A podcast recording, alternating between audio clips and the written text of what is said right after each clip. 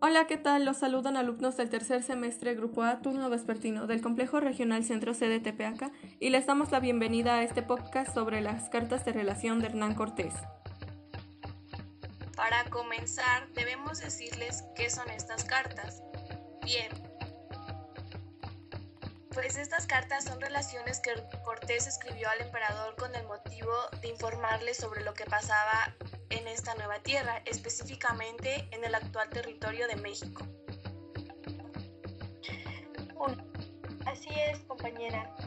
En estas cartas se habla sobre su llegada al territorio, los lugares que recorrió y fundó, la conquista de Tenochtitlán y lo que hizo para lograrlo, así como otros eventos importantes. Ahora bien, después de esta introducción, es importante mencionar que son cinco las cartas que fueron escritas, pero en esta ocasión hablaremos de las primeras cuatro.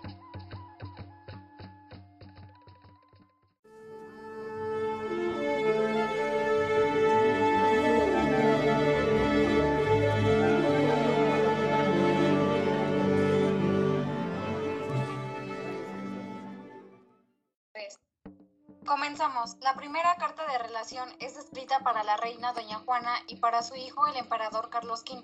Fue escrita el 10 de julio de 1519 en la Villa Rica de la Veracruz y nos narra acerca de la llegada de Hernán Cortés al Imperio Azteca.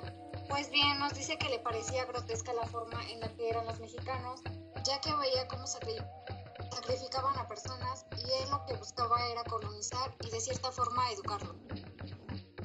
En esta se mencionan lugares como Santiago de Cuba, Villa de Veracruz, Veracruz, Yucatán, Juan de Grijalva, Chiapas, Cozumel, Quintana Roo, San Juan de Ulúa y Valladolid, así como se menciona el hallazgo de objetos de oro y la muerte de la tripulación de Fernández de Córdoba. Cabe mencionar que en esta carta no estaba escrita para fines históricos, pero con el tiempo estos se han dado.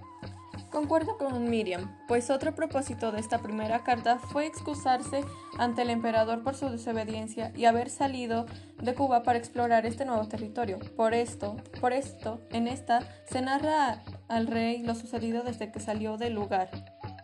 Además, un hecho que se nos hizo muy interesante fue acerca de la nueva tierra que descubrió Diego Velázquez, pero que en realidad él no fue el primero en encontrarla, ya que se dice que fueron otras personas quienes descubrieron dicho lugar, al cual nombraron Yucatán.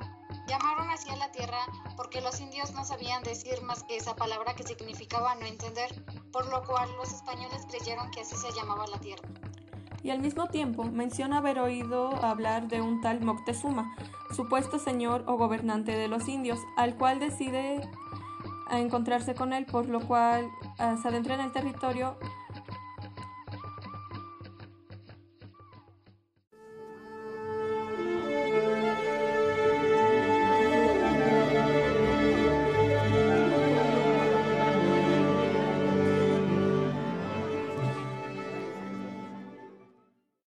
continuación sigue la segunda carta.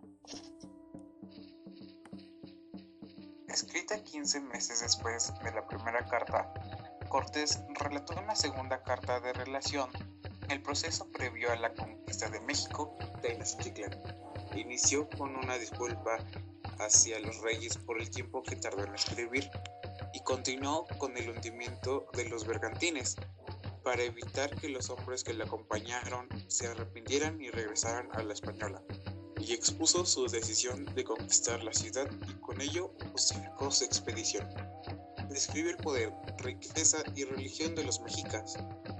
Mencionó los encuentros que tuvo con el jefe de Tlaxcala, Jicotenclán, y el oro que recibió de los caciques y del Tlatoani Moctezuma II. Sus impresiones al conocer los conflictos políticos en el territorio y su visita con los naturales de Cholula. En esta segunda carta fue eh, cuando conoce a la Malinche y ella le cuenta acerca del territorio azteca y sobre una leyenda que ellos tenían sobre un dios que iba a llegar a esas tierras, eh, muy parecido con eh, Hernán Cortés. Y bueno, él toma esto como una excusa de razón para empezar a planear cómo entrar al lugar y qué, es lo que iba a hacer. Y bueno, le describe al emperador Carlos V cómo, qué es lo que iba a hacer, cómo iba a ser su intervención y por qué. Eh, y metía estudios, metía con estudios las características de México que era como eh, las creencias que teníamos, los ritos que hacíamos, como los dioses en los que creíamos, porque como sabemos, México eh, creíamos en varios dioses y para la religión católica solamente era uno, entonces también tomaba eso como excusa y quería evangelizar a todos. Posteriormente, señaló los conflictos que tuvo con Moctezuma y su enfrentamiento con la sociedad mexicana en la batalla que tuvo lugar en México durante su ausencia, cuando se marchó a entrevistarse con Pánfilo de Narváez, la muerte de Suetonio y su derrota frente a las fuerzas mexicas. Después de ello, se dirigieron hacia Tlaxcala. En la redacción de la carta Cortés tenía ya planeado conquistar las tierras a las que había llegado. Desde que llegó Cortés escuchó al gran rey Moctezuma diciendo al rey que visitara a Moctezuma sin importar qué era, para que su rey conociera a Moctezuma, pues que, esta, pues que en esta época el rey de España para Cortés era todo. Era de las cosas más importantes como alabar a Dios, por eso mismo todo lo hacía en nombre de Dios.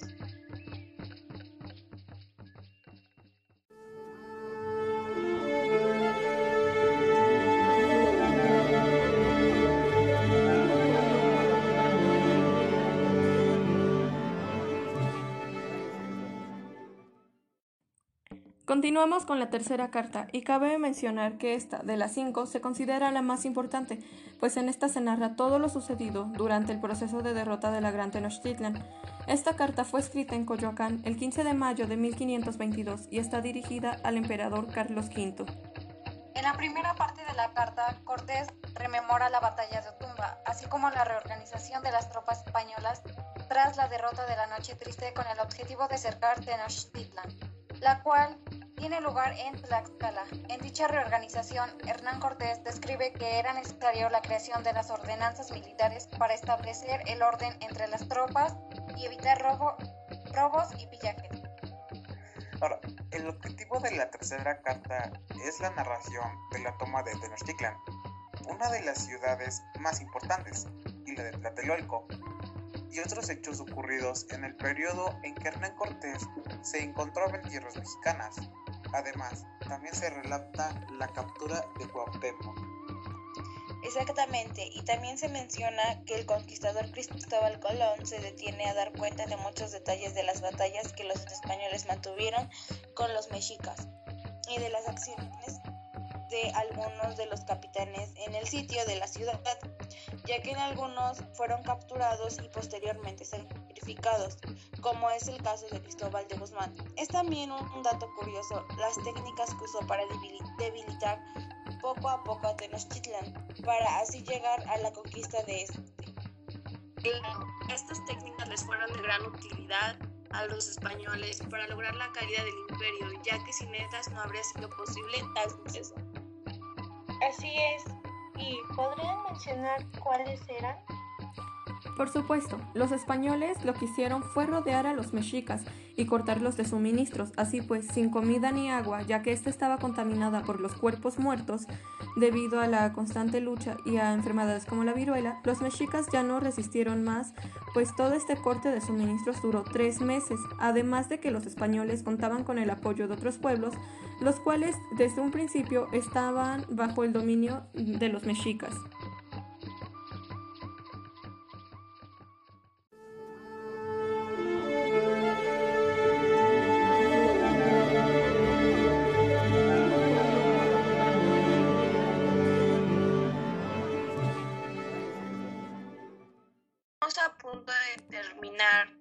Seguimos por la cuarta carta de relación.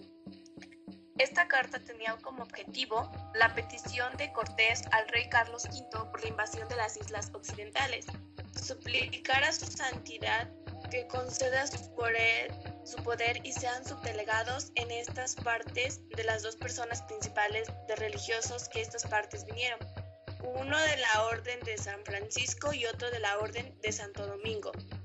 La petición de Cortés por la inserción de doctrinas religiosas y la petición de Cortés al rey Carlos V por la invasión de las islas occidentales y su pacificación. Los acontecimientos importantes que ocurrieron en esta carta fue que, después de haber las relaciones y reducir al real servicio de vuestra majestad, las provincias de Huatusco, Tuxtepec y Oaxaca y las otras, el alzamiento de esta ciudad que estaban reveladas había enviado al alguacil mayor con cierta gente, para así poder poblar dichas provincias y ponerle de nombre la villa de Medellín. También fue que trajeron al servicio la católica majestad entre otras muchas provincias comarcanas. Así, el alcalde mayor para que se alzase dicho depósito y se regresaran sus armas y caballos a cada uno y hacerles saber que la intención de Cortés era de favorecerlos y ayudar en todo lo que tuvieran necesidad. Asimismo, esperaba la alteración de navíos, haciendo ciertos requerimientos a los capitanes y maestros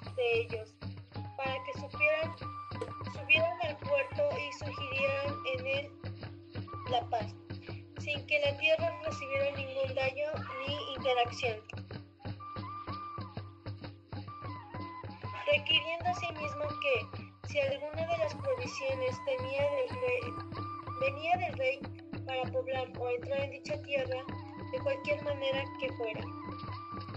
También un acontecimiento que se caracterizó importante fue el corrupto mercado en, en la española, ya que navíos españoles conseguían ganado para revendérselos a, a sus compañeros exploradores en un precio aún más alto. Esto sería otra razón para la petición de una evangelización. En conclusión, creemos que estas cartas son y fueron pues bien en un tiempo fue el medio de comunicación de Hernán Cortés con el rey Carlos V. Y aunque en un principio su propósito fue otro, actualmente son una herramienta más para conocer acerca de la historia de México, ya que relata hechos muy importantes que ocurrieron en nuestro país logrando que totalmente nos sirva para saber y revivir dichos acontecimientos, todos de gran valor, importantes e interesantes.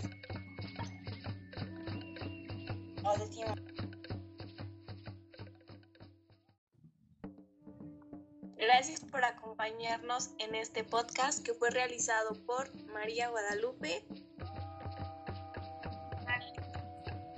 Sales Cortés.